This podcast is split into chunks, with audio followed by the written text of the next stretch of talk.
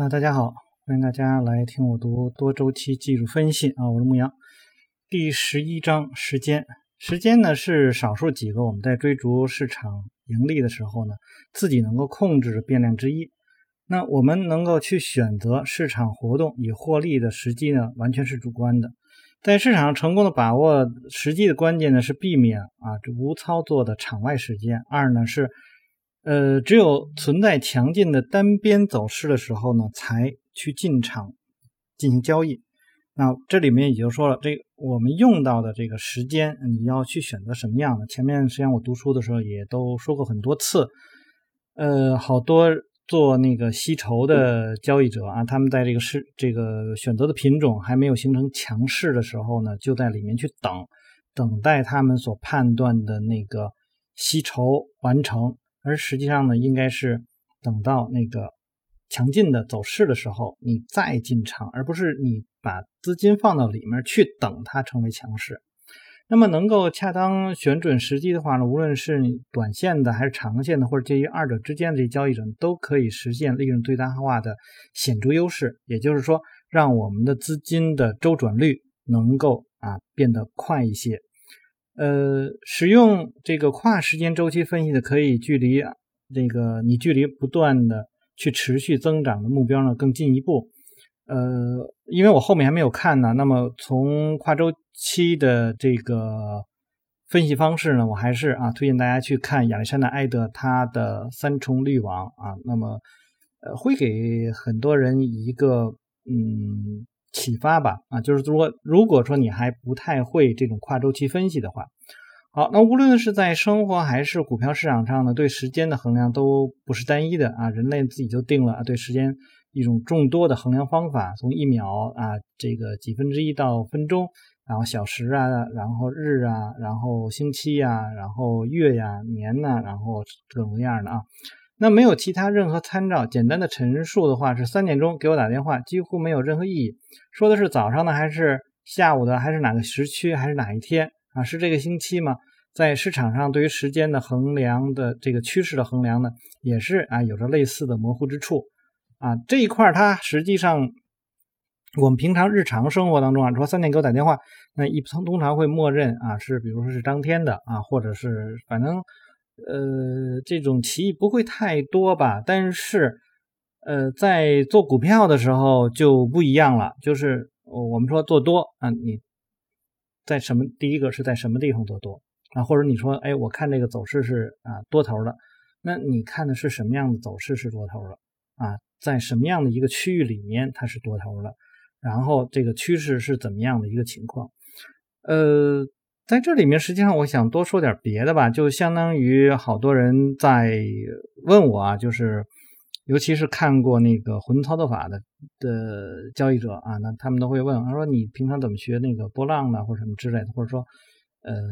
能不能够去做一个波浪的那种分析？那我说现在来讲，如果以前的话，我可能会很贸然的就说啊，我能帮你去怎么样去做一个这样的分析，呃，但是现在我反而是变得我不能。啊，因为呢，我们在之前读的那个啊道氏理论的时候啊，我呃也提到过，M 波浪是对于道氏理论的一个细化。那么对于那个走势的，这应该从哪个角度来去分析啊？那么嗯，如果用波浪的话，应该是针对于那种走势来做的，而不是像呃后来发展的非常非常多的那种波浪，就是。随便找一个啊，一一一一一这么一段，然后你开始分析。那即便你找了这么一段，那么它的这种层级你也变得说不清楚。所以这个就变得就是说，现在很多人有的时候在我群里也是问我啊，这个某某股票，然后给呃这个帮我分析一下怎么分析。我没有办法帮你分析，因为我根本就不知道你想要做一个什么样的。这个这种交易，所以做交易来说呢，更多的还是从自我的啊角度去出发，从自己的这个视角去判断，然后能够得出那个答案。所以就是变成你只有你自己才知道你应该做什么样的这个交易，你做多长，做多短，做多大，做多小，只有你自己才知道啊。所以这里面，呃，大家也就能够去清楚了，就是。我们平常能够去学习的是别人的方法，但是真正交易的时候啊，变得非常非常难去学。呃，另外还有一个就是说，如果有交流的话呢，最好是有图啊。如果连图都没有，呃，就更难说了啊。这个之前我们经常会在，比如群里有人就是比较懒吧，就是说，哎啊，我现在看的这个某某某个地方啊，它就是个呃，比如说是几浪几浪，然后我们看也看不出来它是几浪几浪。我说这真的我都没有看出来。然后我就说，那你能不能上个图，然后把你你所描述那几浪几浪能够标记出来？然后呢，有的时候是特别特别大的一个，有的时候特别特别小的，那么我们根本就没有办法去。所以就是说，当你的口径不一致的时候，是没有办法去交流，即便交流也是胡交流，那真的是浪费时间啊。所以有的时候问别人问题的时候，也最好能够啊描述的清楚一些，这样才可以。就像他现在所提到的这样啊，你如果你单纯说就是三点钟给我打电话，就是说，哎，我待在什么什么地方去呃去做多啊，那么。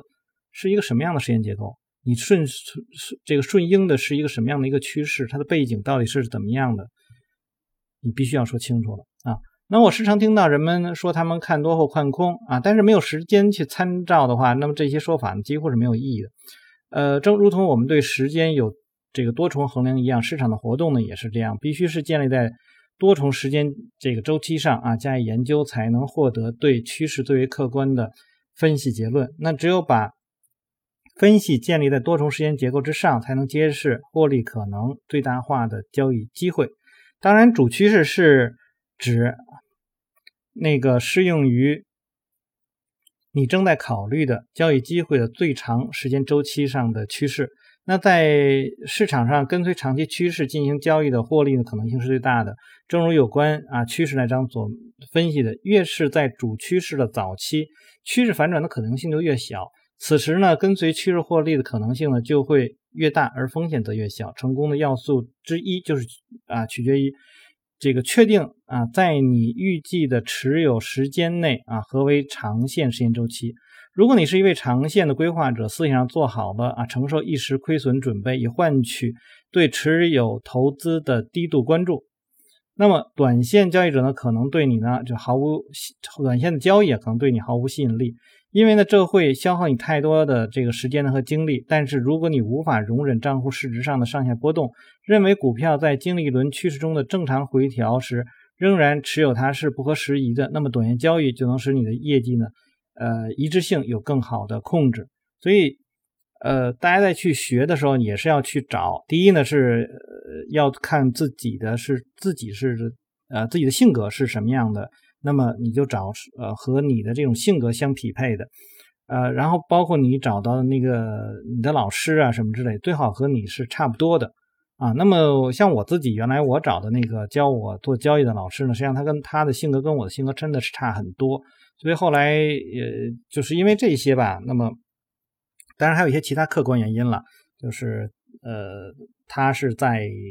当时是在国内，然后我是在国外，然后。就这种这种交流啊，或者什么都就是合作的这种可能性也变得非常的就变得不可能，所以呢，就后来就跟我那个老师就就分开了。呃，当时也是看到，就是说他的交易的方式，他交易的模式和我的交易的模式呢，也是差别的特别特别的大啊。那么，但是我觉得这个其实倒不并不影响最初啊，我向我的老师去学习，因为呃，他最初讲的东西还是就是从技术分析这个角度来说。啊，起码有一点就是，虽然我做股票，但是呢，我从我一开始去做交易，就是从多空两头去思考的这个问题，所以那个时候实际上是对于很多人来说，我觉得都比他们有优势的一块，就是我能知道啊，这个多头会要会要怎么样去去考虑这个事儿，多空头是怎么样去考虑这个事儿，这个实际上是一个。一个比较好的，但是从做交易的角度来讲呢，就是我的性格相对来说比较慢一些，他呢就比较快一些，所以他做的那个单子的那个入场啊什么之类的，就和我不不太一样。啊，而且有时候差别的是非常的大啊，我可能会更愿意啊多等一段时间，而他呢可能在这个过程当中已经来来回回可能做了很多次啊，这个就就是这样，就是你就是实际上包括。呃，当时我有一个很好的一个朋友，然后他和他的那个，嗯，一个一个搭档吧，当时他们呃临时组合，然后呢去做期货，后来他们也是分开了，也因是因为呢，就是大家对于这个趋势的这种看法实际上是有很大的差异的。虽然他们在平常就我们在一起聊天的时候，我们觉得他们是非很很像的，但是呢，真的到去做的时候，很多很多细节会发生了这个比较大的这种就是不一样啊，所以他们的观点就会出现很大的冲突。那么出现很大的冲突之后，就导致可能他们的账户会因为啊，可能听了某一个人的这个这个这种判断，然后做错了。那么最后呢，就是因为他们要共同去承担那个风险，所以就会啊，我们说有就会有出现那种分赃不均的这种情况了。所以最后边呢，都是还是自己做自己的啊，就是自己为自己的那个交易负责。那我刚才说这些，就主要的是是什么？就是你自己是一个什么样的交易者，然后你去寻找适合你的交易方法，然后在这个市场当中去做交易。你可以去学习一些。呃，本来和你不太一样的交易的方式啊，那么那些呢，只是供你去参考，然后去学到一些东西。但最终啊，呃，这个这个采取就最终你去真正以此交易为生的那个方法，一定是和你的性格非常非常相符的啊。那有些市场参与者入市交易是出于满足好动或者解闷的需求，那这是比较危险的。进行交易的唯一目的就是获利，那把自己呢置身于迅速堆积起来交易佣金和高昂的这种呃代价高昂的情绪化决策之中的这个无备而来的短线交易者呢，几乎不会有这个幸存的机会。要在市场中成功呢，你需要透彻的了解啊自己和你的这个动机，那就意味着你要进行足够的内省来分析，那你对处于不断变化中的市场的信息所做出的反应和所需要的时间。那对你个性中啊这个情绪的基本构建呢，有一个坦诚的评估，应该呢能有助于你决定啊哪一个时间周期呢更适合于你的情绪容量这一块呢，就是刚才我说了一大堆啊，就是我包括我以前啊我和我的老师，然后我的朋友跟他的这个这个伙伴的这种交易，那都是。这个这个样，就是说，我们像平常很难啊，但是有有我们会经常会看到，也有一些是不错的，因为但是这样是呃比较难找了，就是你找到和你的性格啊什么之类都啊一致的这个交易的这个逻辑啊思维方式都一样的人，那么你们你们在一起，那么才能够做得好，或者说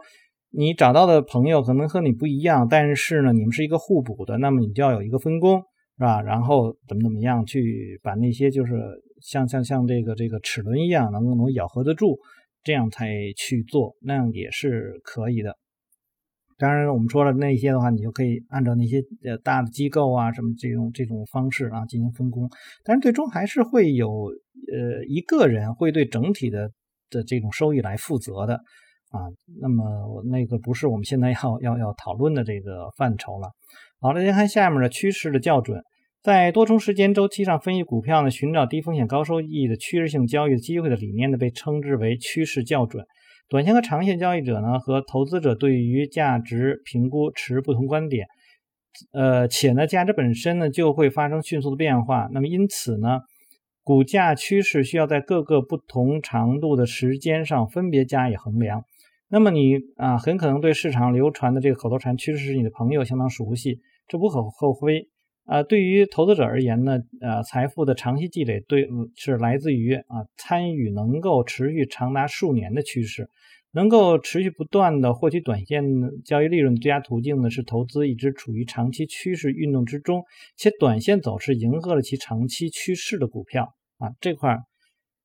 其实就更多的说是一种波段，我们应该怎么样去做？顺着大趋势的方向去做你的波段，那然后去积累。啊，这个就是你的这个资金啊。那我们这刚其实上刚才前面讲了一段，也讲了一下，就是一般呃做长线交易的人，那么他们呢对于这个走势的关注度啊，他们不想花太多的精力去，所以呢呃想要挑到一些好的品种，那么往往他们会从公司的角度去看，然后但是最好还是要结合一下价格的走势，然后找到一个比较好的。呃，进入的一个范围，因为他前面也提到了，就是你进场的时候，你可能要容忍啊一段短期的这种波动。但是对于短线交易者而言呢，那么我们呃不太愿意去承担时间太长，因为有的时候我们都不可能啊三五天啊或者呃十天啊，就这种长度是最多了。啊如果再超过的话，一般来讲也不会去容忍了。呃，通常会希望的是我刚进场当天就能够获利，或者说我进场第二天或第三天就开始获利。呃，而在这个没有获利的时候呢，你的那个风险的这个呃资金的那个那个那个回撤是特别特别小的。那这样的品种呢是值得去拿着的啊。好，单从理论上讲呢，趋势交易是简单的，多头逢低买入，这个逢高卖出；空头呢是逢高卖空，逢低买回。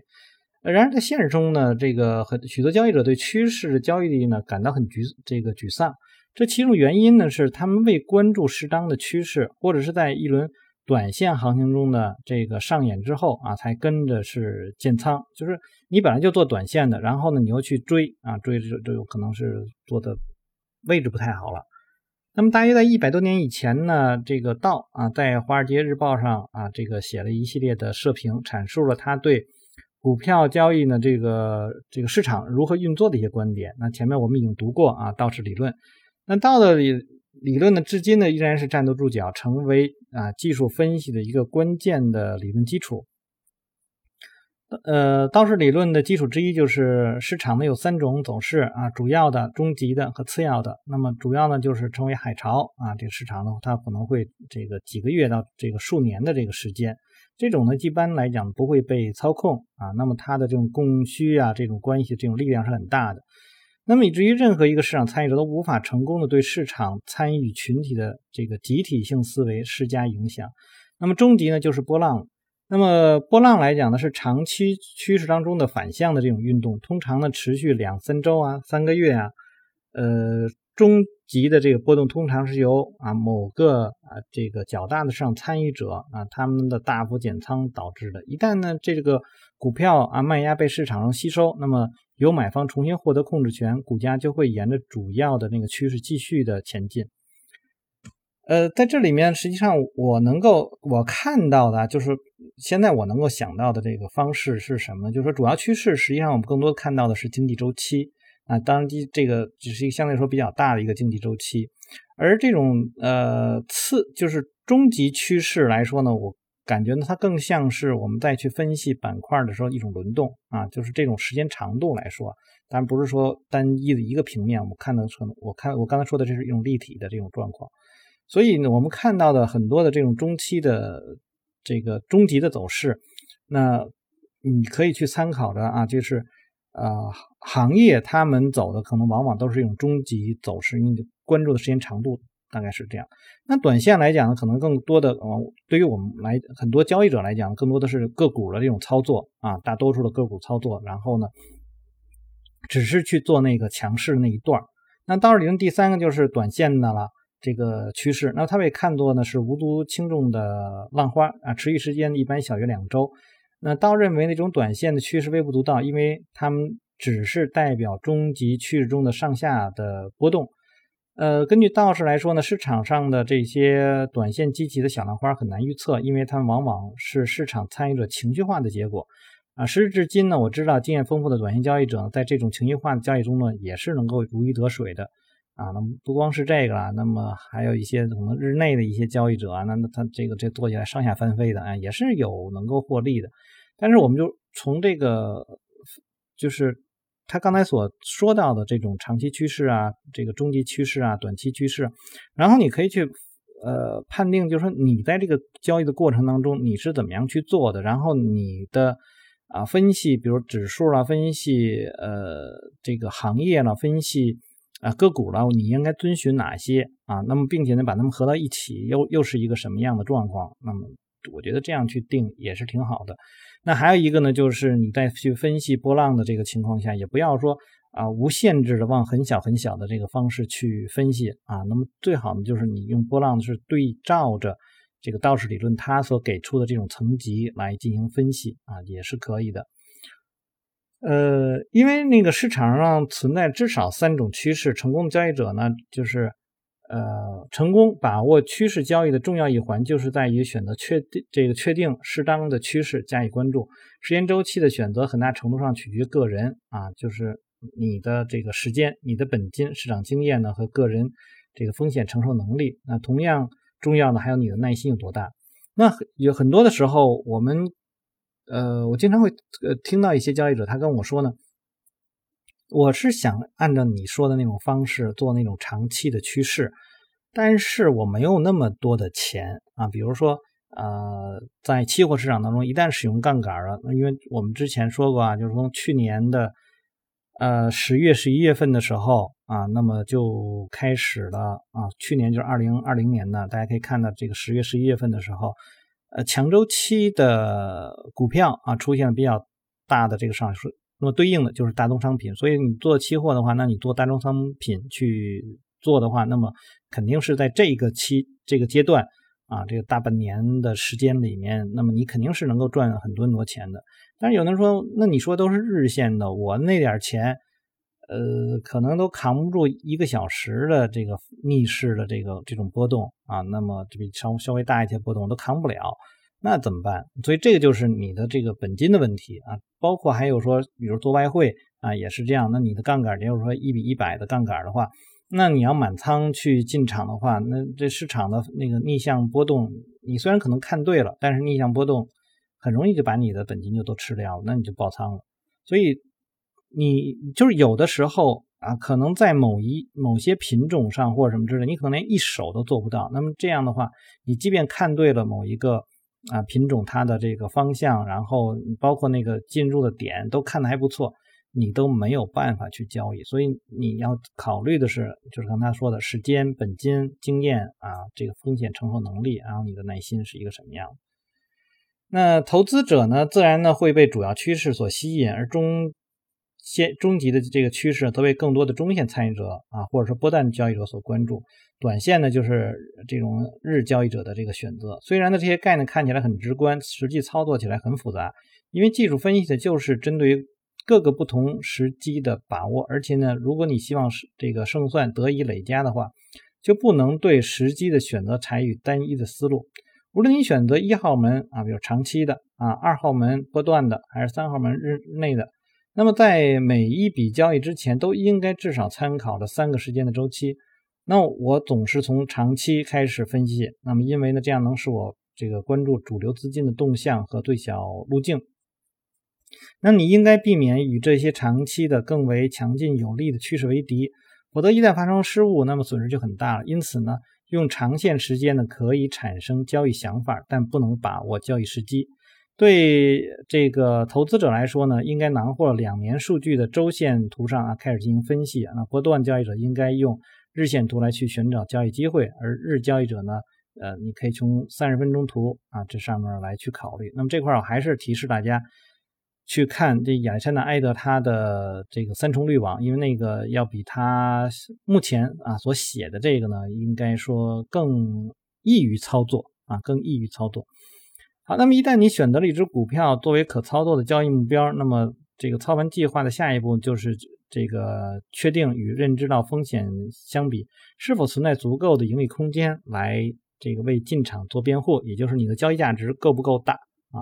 那么这时就是中线时间发挥的一个作用，它有助于你在制定操盘计划的时候更清楚的看到市场的相关的阻力和支撑。那么，相对于当前价格啊，这个支撑和阻力所在的位置，能够帮助你去设定这些风险啊和这个收益。在中线的这个这上面的支撑和阻力呢，比长线上的呢更容易去识别。呃，那么有的时候我们可能也不用不用这种类似这样的一种方式啊，比如说像那个这个欧奈尔它的那个形态，那我就比如说，哎，我就识别这些形态。然后我在一个区域里面啊，一个一个交易区间里面，我就要看有没有这个形态，有这个形态，我的我再去做。那么我就按照它的方式，呃，它已经给给定的那个方式，比如刚进场啊，那么呃，这个这个三周里面，那么你是不是获得了百分之二十？如果是如果没有到，那我就平仓出来了。那如果止损，那我也就出来。如果说啊，这个很快就到了，那我就持有八周，获得更多的时间，然后把我的这个止损先怎么样去从那个入场的位置，然后不断不断的这个跟做跟踪止损，这样去，呃，那就是也是可以的啊。那因为它那个也是涉及到了呃你的这个这个长期的走势啊，那么也涉及到了这个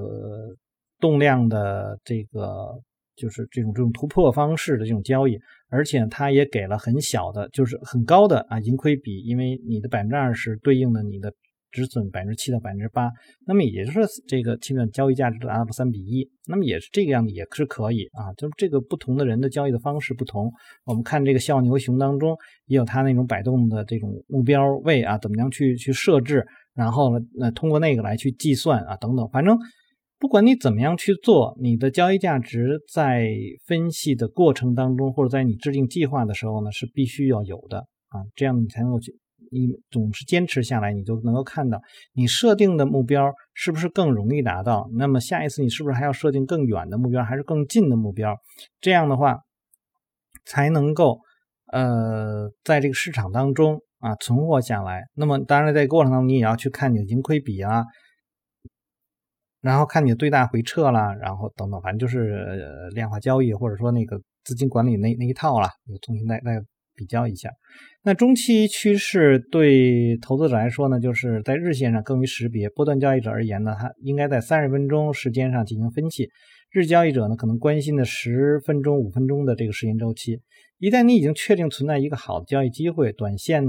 周期呢，将是你下一个参考对象啊，用以解决最终的进场时机。分析短线时间周期上的趋势呢，可以使你的个人啊，可以使你的这个介入点更为精确，降低进场的风险。那短线这个趋势对于投资者来说呢，三十分钟最易于识别，波段呢是在十到五分钟上的周期。那么日交易者呢可能会关心啊两分钟、一分钟展开的趋势。道呢指所指的时间周期呢是针对投资者而言的。那么技术和定价机制的发展呢，为短线呢啊提供了非常多的这种交易机会。今天的波段交易者大多是考虑日线啊这个为长期的这个呃主要趋势啊，一旦呢跟随该趋势方向进行交易，那么啊说一般呢不是一旦一一般。呃，跟随该趋势的方向进行交易。当我在日线这个上面去考察潜在的波段交易目标的时候，我喜欢分析至少一百五十个交易日的数据，那以对长线趋势呢有一个这个好的感觉。那我就，但这里面是作者说，那我一般来讲，有人也问过我啊，说你一般看日线看多长时间？嗯，我一般看五百个。啊，五百个这个起码是五百个交易日的走势，也就是两年的走势，最起码的。那这个两年走势，我通常看什么？实际上是在这个过程当中去寻找那个交易区间啊。那么这个交易区间是什么？那通常，但是就是说，如果去做的话，是真正这个操作的话，那么呃，我会找那种上涨趋势后，然后就有一个就是在横盘的这个过程当中。嗯，一般也差不多一百五十到两百吧，啊，大概就是最短的话，一般也要是三五周的时间，就是三五周的这个是出现了这样一个交易区间，或者说三五周的一个横盘的这个走势。那么一般来讲，最好是不少于三周，啊，通常是五周以上了，五周到这个二十几周吧，大概大概是是这样的一个范围，就是它要形成一个交易区间，那么这个时候得有一个突破。我认为它是一个积累啊，就是或者说叫再吸筹之后的这个突破，那么它才有力量。否则的话呢，就是如果太短的三五天的那个，就变得很难很难，就是说能够这个这个，就是说你处的那个位置，然后它能够堆积起一个很高的呃这个涨幅，我觉得是比较困难的。这个在我们之前读那个欧奈尔信徒当中啊，那个作者曾经讲过一个类似的这样的例子啊。那对于波段交易者而言呢，中线是在三十分钟啊，这个这种图呢是便于辨认。对于中线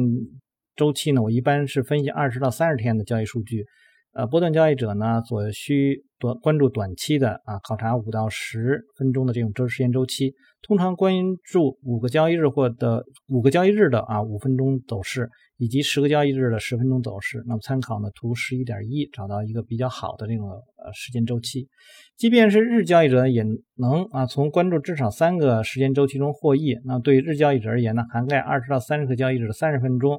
足够分析这个长期的了。那么要在中线上呢去找呢这个关键的阻挡和支撑位。那么日交易者最关注的是五到十个交易日里面的五和十分钟的这个走势。为了获得更精确的这个进入和退出点呢，他们一般会关注一到两个交易日当中的这个一分到两分钟的图。无论你将自己归为哪一类交易者，啊，那么不管是什么样，那你就要把注意力放到和你的交易风格相关的那个时间周期上。假设呢，你是一名投资者，甚至一个波段交易者，分析这个一两分钟这种就跟你的这个风格呢，呃，不一致了。那么那样的话，这个实际上你就你就跑偏了。呃，而且呢，容够容易呢，就是有较高的佣金啊，然后也会错失一些机会。那作为日交易者来讲，你分析长线的，那么你的这个收益甚微，因为你你刚一分析，然后你价格有一点波动，你的那个情绪就会影响你的交易，然后你就会脱离那个原来那个分析，所以你也很难能够说做满一个长期的或长线的一种走势啊，这个是非常困难的一个事儿。呃，接下来呢，我们来看看，那说无论你是一名你是什么样的交易者，那么你应该分析啊三个时间周期。那么你通过这一些个时间周期来确认现行的趋势，那么这样的话，你的成功就能够提高，然后你就能得到更好的结果。买入或卖出的决策至少应该在就是对较短时间周期上分析的这个结果，因为呢，它倾向于领先于长较长。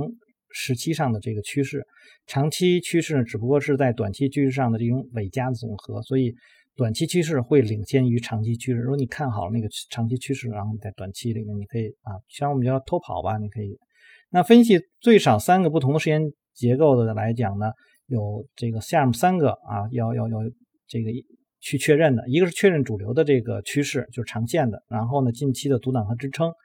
呃，找到一个精确的这个位置。那我们说呢，欧奈尔的那一套方法呢是怎么样的？一个是长线趋势是肯定是有的，因为呢你做的话，那么我们通常是在这个看到这个两呃四十周均线或者三十周均线是向上的，那么这就是一个长期的。然后短期来说呢，近期来说阻挡和支撑，我们买入的位置通常都是接近二百五十天新高的这个区域里面啊，是接近啊。那你在这个区域里面，你用知道你的这个阻力趋势在什么？那么一突破。那一突破之后呢？那么我们最起码说，你有了前面的一个横盘，我们可以用点数图去预测一下目标位，然后你设定一个很短的这个就是很小的一个止损，然后呃，比如百分之七到百分之八，然后获得了一个百分之二十的收益，那好，那就就算做完了。那么这精确的点呢，也就是在那个突破的时候，或者是说在突破前的一个小的那个转向的那个地方，有也做也可以做一个小的突破。那么这个实际上我们通过这个上面来看呢，就是你如果去学习欧奈尔的那个啊形态，实际上这几个也都有了啊，因为呃你的这个排序，就是我们去找 RPS 排序的话，那么也是找那个分数比较高的，分数比较高的，那么显然它的那个走势也是当前市场当中啊这个主流趋势比较强的那样的品种啊，所以。你把它的这个方式学会了以后，现在我们正在说的啊这几方面也都有都有了。那利用多重时间周期进行交易呢？这个理念适合每一位市场参与者啊，来这个你都适合你去考虑啊，或者说值得你去考虑，因为呢，它会使我们在交易决策中更为客观的啊去看待这个市场，然后呢，你就可以去找到比较好的这个目标了。最后呢，我们来看看交易者都有一个倾向，那就是感觉自己仿佛不得不。持续不断的持有仓位，但是当各个周期传递出了混淆的这种信号的时候，那实际上你最好就是一种谨慎的方式。比如说像呃今天二零二一年的七月二十八日这几天，嗯，大家可以看到我已经连续几天都在这个我的那个分析里面都写市场已经转为下降趋势。那现在下降趋势当中呢，你要去做就是谨慎的，或者说我干脆我就是持币。啊，或者说我持有一些仓位，但是我已经做了减仓啊，或者说转向了一些，就是呃抵抗风险比较强的那些品种。那么，因为我知道当前的整整体趋势啊下这个下行的这种风险是很大的啊，所以对于做多来说呢，我就会更谨慎啊。那么，呃，你明白这些之后，那么当。呃，市场重新走强的时候，你再重新去进场，那么那个就有一个价差啊，就是从高位到低位的这样一个价差。那这样的话，你可以买入更多的股票啊。这就是我们平常要做，就是很多时候就是在那个大的这种呃回落的时候，你能够躲避啊。实际上，呃，买入有的时候我们未必能够买到那个最好的那个那个品种，但是在回落的时候啊，市场在这个比较大的这种回落的时候，你能躲避开来。那么后面就能够给你带来很很好的收益啊。还有另外一个大家要记住的是，尽管个股趋势在很大程度上受到整个市场的这种影响，但是呢，有也还是会有一些例外的股票会出现。所以在牛市、熊市中呢，都会有一些个股，那么它呢是呃不受市场的这个强势、弱势的影响。那当然我们要去做，这个时候你用相对强度去比较，就可能会有一些问题，因为市场在下跌。那么你的股票只是要稍稍上升一点儿，那么它就能够相对强度就会增强。但是我们要以价格作为确认，价格不能够回落啊，这个你要知道。而但是这个时候你去做的话，你的成功率可能就会降低。奥尼尔在他的书里面提到的是，当市场进入熊市的时候，有百分之七十五的股票或者百分之八十股票都会随着那个呃大势走。那么这个时候你去交易的话，你的胜算肯定会低一些。那么，在这个熊市当中呢，会有牛股；在牛市当中也会有熊股。那把注意力呢放到那些个股上面啊，而不是和它这个和他者应该存在某种关系上啊。如果你专注于许多学者所主张的理论上存在的关系，那你就会发现啊，你会经常问自己：市场怎么会错的那么离谱啊？我们。呃，如果说市场错了，通常就是你自己错了啊，就是这样。